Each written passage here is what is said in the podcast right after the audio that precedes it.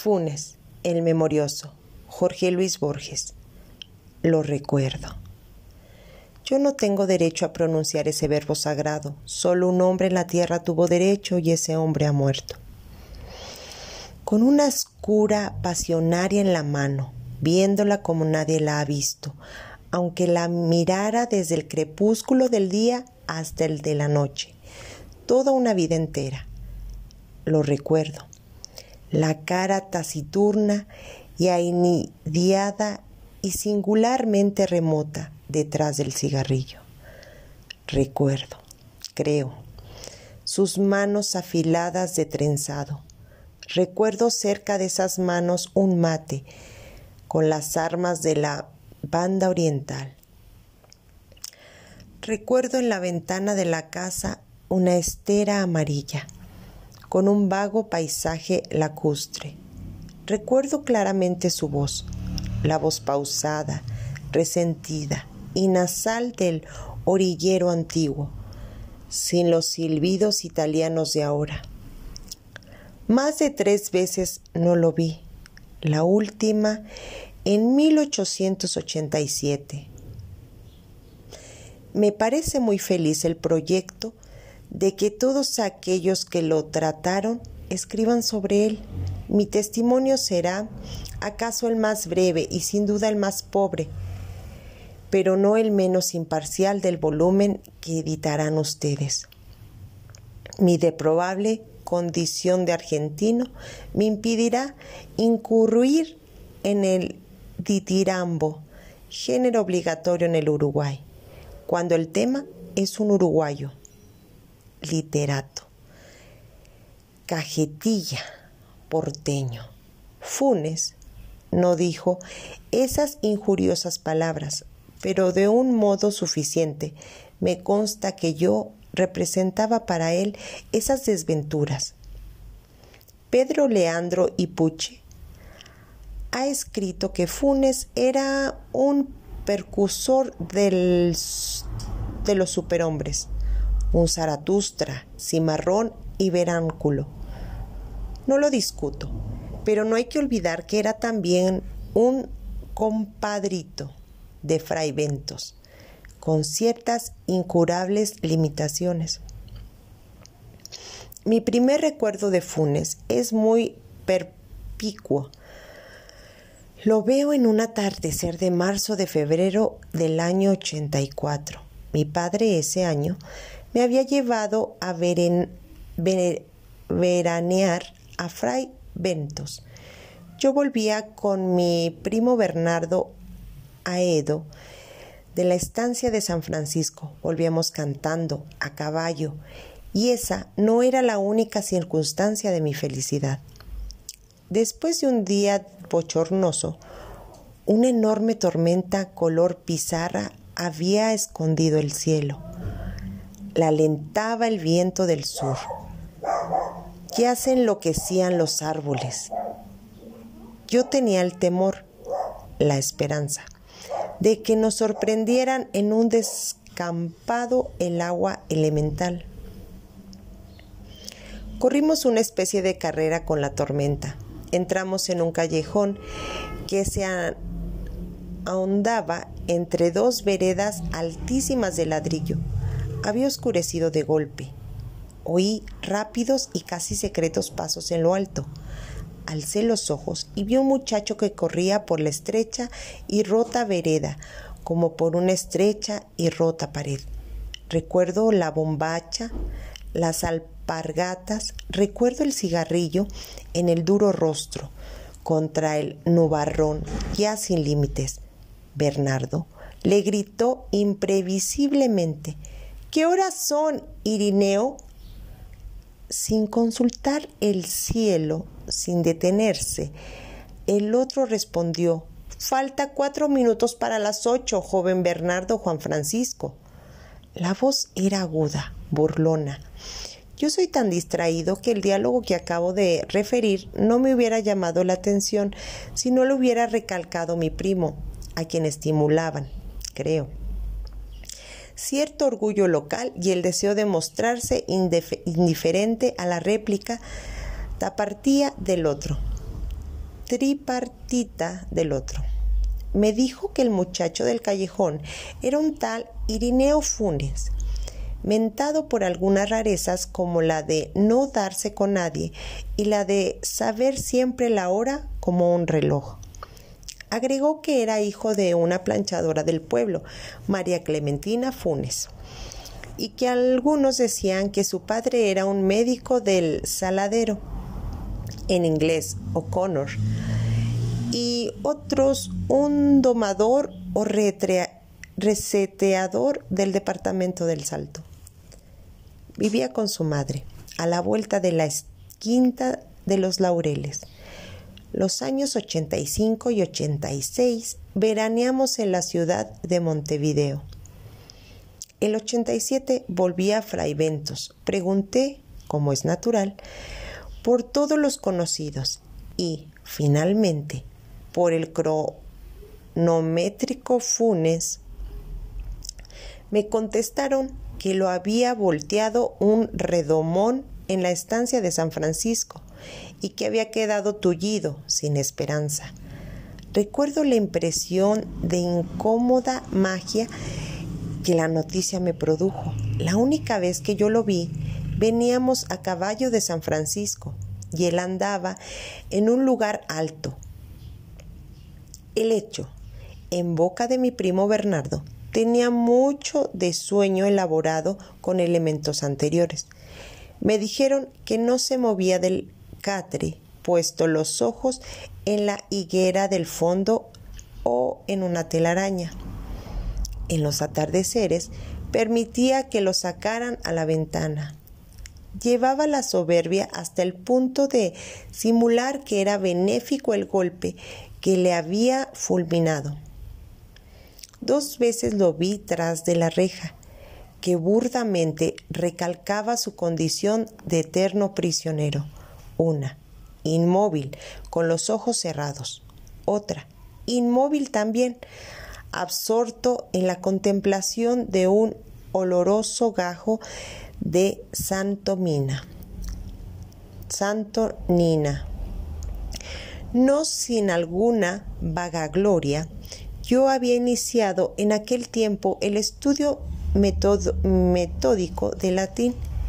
Mi valija incluía el de Viris Illustribus de Lumont, el Tesaru de Quicherat, los comentarios de Julio César y un volumen impar de las Naturalis Historia de Plinio, que excedía y sigue excediendo. Mis módicas virtudes de latinista, todo se propalaba en un pueblo chico Ireneo. En su rancho de las orillas no tardó en enterarse del arribo de esos libros anómalos. Me dirigió una carta flórida y ceremoniosa en la que recordaba nuestro encuentro desdichadamente fugaz el día 7 de febrero del año 84. Ponderaba los gloriosos servicios de don Gregorio Aedo, mi tío ese mismo año, había prestado a los dos patrias en la velerosa jornada de Itzaingo y me solicitaba el préstamo de cualquiera de los volúmenes, acompañado de un diccionario, para la buena inteligencia del texto original, porque todavía ignoro el latín. Prometía devolverlos en buen estado, casi inmediatamente. La letra era perfecta, muy perfilada, la ortografía, el tipo que Andrés Velo preconoció y por Y, F por G al principio, temí naturalmente una broma. Mis primos me aseguraron que no, que eran cosas de Irineo. No supe si atribuir a descaro, a ignorancia o estupidez la idea que de, de que el arduo latín no requería más instrumento que un diccionario para ensangañarlo con plenitud. Le mandé el Gradus ad Parsanum de Quixerat y la obra de Plinio. El 14 de febrero me telegrafiaron de Buenos Aires que volviera inmediatamente porque mi padre no estaba nada bien. Dios me perdone el prestigio de ser el destinatario de un telegrama urgente, el deseo de comunicar a todo fray Ventos la contradicción entre la forma negativa de la noticia y el perentorio adverbio, la tentación de dramatizar mi dolor, fingiendo un viril estoicismo. Tal vez me distrajeron de toda posibilidad de dolor. Al hacer la valija, noté que me faltaba el Gradus y el primer tomo de Naturalis Historia, el Saturno. Zarpaba al día siguiente por la mañana. Esa noche después de cenar me encaminé a casa de Funes. Me asombró que la noche fuera no menos pesada que el día.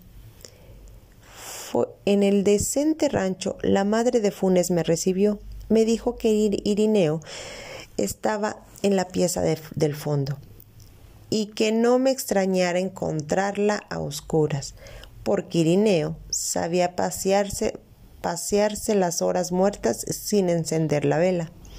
Atravesé el patio de baldosa, el corredorcito, llegué al segundo patio. Había una parra. La oscuridad pudo parecerme total. Oí de pronto la alta y burlona voz de Irineo. Esa voz hablaba en latín esa voz que venía de la tiniebla articulaba con moroso deleite un discurso o plegaria o incantación, resonando las sílabas romanas en el patio de tierra. Mi temor las creía indescifrables, interminables.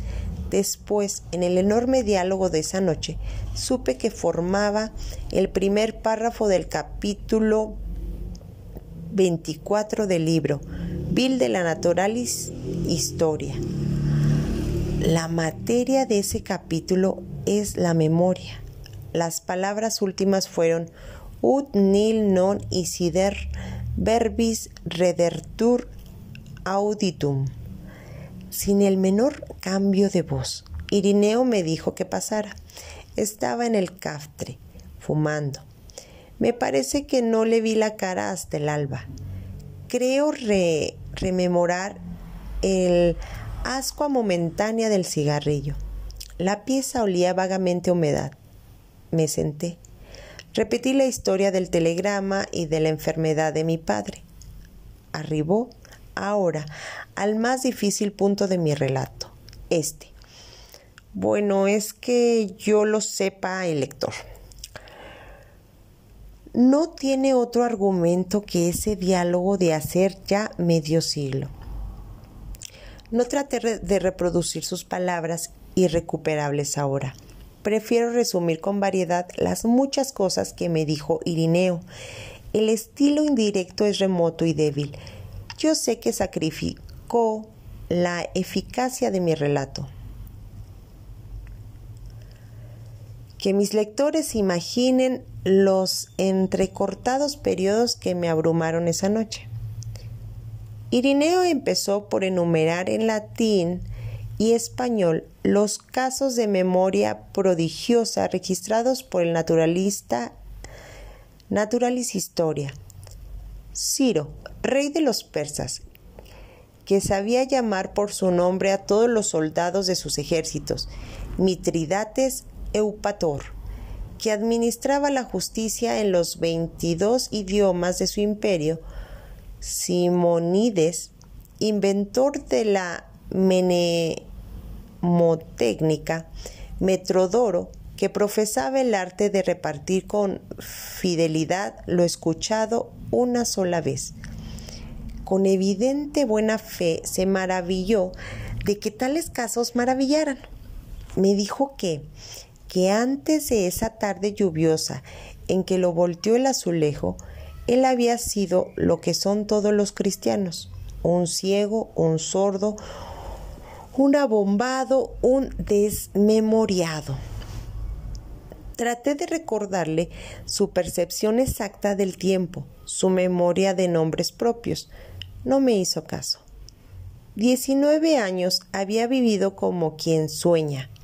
Miraba sin ver, oía sin oír, se olvidaba de todo, de casi todo.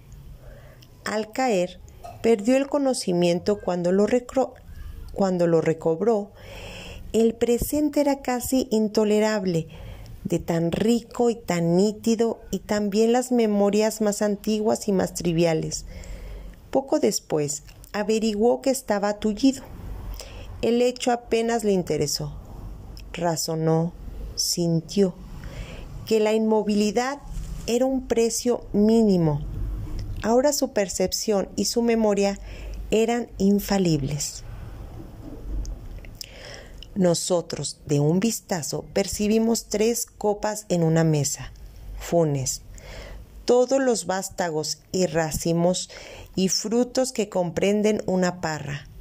¿Sabías las formas de las nubes australes del amanecer del 30 de abril de 1882 y podía compararlas en el recuerdo con las vetas de un libro en pastas española que solo había mirado una vez y con las líneas de la espuma que un un remo levantó en el río Negro la víspera de la acción del quebracho.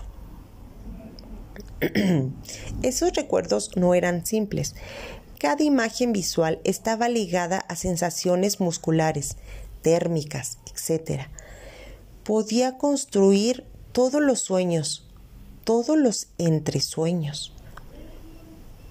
Dos o tres veces había reconstruido un día entero no había dudado nunca, pero cada reconstrucción había requerido un día entero, me dijo. Más recuerdos tengo yo solo que los que habría, habrán tenido todos los hombres desde que el mundo es mundo. Y también mis sueños son como la vigilia de ustedes. Y también hacia el alba. Mi memoria, Señor, es como vaciadero de basura. Una circunferencia de un pizarrón, un triángulo rectángulo, un rombo, son formas que podemos intuir plenamente. Lo mismo le pasaba a Irineo con las aborrascadas crines de un potro, con una punta de ganado en una cuchilla con el fuego cambiante y con las innumerables ceniza, con las muchas caras de un muerto en un largo velorio. No sé cuántas estrellas veía en el cielo. Esas cosas me dijo, ni entonces ni después las he puesto en duda. En aquel tiempo no había cinematógrafos ni fonógrafos. Es, sin embargo, inverosímil y hasta increíble que nadie hiciera un experimento con Funes. Lo cierto es que vimos postergando todo lo postergable. Tal vez todos sabemos profundamente que somos inmortales y que tarde o temprano todo hombre habrá todas las sabrá todas las cosas, hará todas las cosas y sabrá todo. La voz, de Funes desde la oscuridad seguía hablando. Me dijo que hacia 1886 había discurrido un sistema original de numeración y que en muy pocos días había rebasado el 24.000. No lo había escrito porque lo pensado una sola vez ya no podía borrársele. Su primer estímulo, creo, fue el desagrado de que los 33 orientales requieren dos signos y tres palabras, un lugar de una sola palabra y un solo signo. Aplicó luego ese disparatado principio a los otros números. En lugar de 7013 decía, por ejemplo, Máximo Pérez y en lugar de 7014. El ferrocarril otros números eran Luis Melián Lafinur, Olimar, azufre, los bastos, la ballena, el gas, la caldera, Napoleón, Agustín de Badía. En lugar de 500 decía 9. Cada palabra tenía un signo particular, una especie de marca. Las últimas eran muy complicadas. Yo traté de explicarle que es rapsodia de voces inconexas era precisamente lo contrario a un sistema de numeración. Le dije que decir 365 era decir tres centenas, seis decenas, cinco unidades, análisis que no existen los números. El negro Timoteo o manta de carne. Funes no me entendió o no quiso entenderme. Luke, en el siglo XVII, mm, postuló y reprobó un idioma imposible en el que cada cosa individual, cada piedra, cada pájaro y cada rama tuviera un nombre propio. Funes proyectó alguna vez un idioma análogo, pero se desechó por parecerle demasiado general, demasiado ambiguo. En efecto, Funes no solo recordaba cada hoja de cada árbol de cada monte, sino cada una de las veces que la había percibido o imaginado. Resolvió reducir cada una de esas jornadas pretéritas a unos setenta mil recuerdos, que definiría luego por cifras. Lo disuadieron dos consideraciones. La conciencia de que la tarea era interminable, la conciencia de que era inútil. Pensó que en la hora de la muerte no habría acabado aún de clasificar todos los recuerdos de la niñez. Los, dos proyectos que he indicado, un vocabulario infinito para la serie natural de los números, un inútil catálogo mental de todas las imágenes de recuerdo, son insensatos, pero revelan cierta balbuciante grandeza nos dejan vislumbrar o inferir el vertiginoso mundo de Funes. Este, no lo olvidemos, era casi incapaz de ideas generales y platónicas.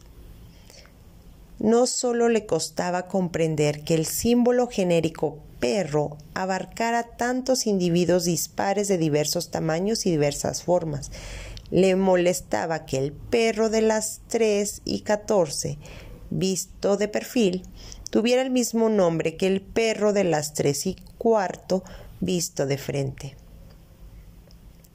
Su propia cara en el espejo, sus propias manos, lo sorprendían cada vez. Refiere Swift que el emperador de Lilliput discernía el movimiento del minutero. Funes discernía continuamente los tranquilos avances de la corrupción, de las caries, de la fatiga. Notaba los progresos de la muerte, de la humedad. Era el solitario y lúcido espectador de un mundo multiuniforme, instantáneo y casi intolerablemente precioso. Babilonia, Londres y Nueva York han abrumado con feroz esplendor la imaginación de los hombres. Nadie, en sus torres populosas o en sus avenidas urgentes eh, han sentido el calor y la presión de una realidad tan infatigable como la que día y noche convergía sobre el infeliz Irineo en su pobre arrabal sudamericano. Le era muy difícil dormir. Dormir es distraerse del mundo. Funes, de espaldas en el catre, en la sombra, se figuraba cada grieta y cada moldura de la casa precisa que lo rodeaban. Repito que al menos importante de sus recuerdos era más minucioso y más vivo que nuestra percepción de un goce físico o de un tormento físico. Hacia el este, en el trecho no amansado había casas nuevas, desconocidas. Funes las imaginaba negras, compactas, hechas de tinieblas, homogéneas. De esa dirección volvía la cara para dormir. También solía imaginarse en el fondo del río, mecido y anulado por la corriente.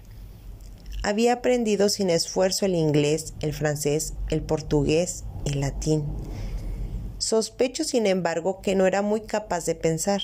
Pensar es olvidar diferencias, es generalizar, abstraer. En el abarrotado mundo de Funes no había sino detalles, casi inmediatos. La recelosa claridad de la madrugada entró por el patio de tierra. Entonces vi la cara de la voz que toda la noche había hablado. Irineo tenía 19 años. Había nacido en 1868. Me pareció monumental como el bronce, más antiguo que Egipto, anterior a las profecías y a las pirámides. Pensé que cada una de mis palabras, que cada uno de mis gestos, perduraría en su implacable memoria. Me entorpeció el temor de multiplicar ademanes inútiles.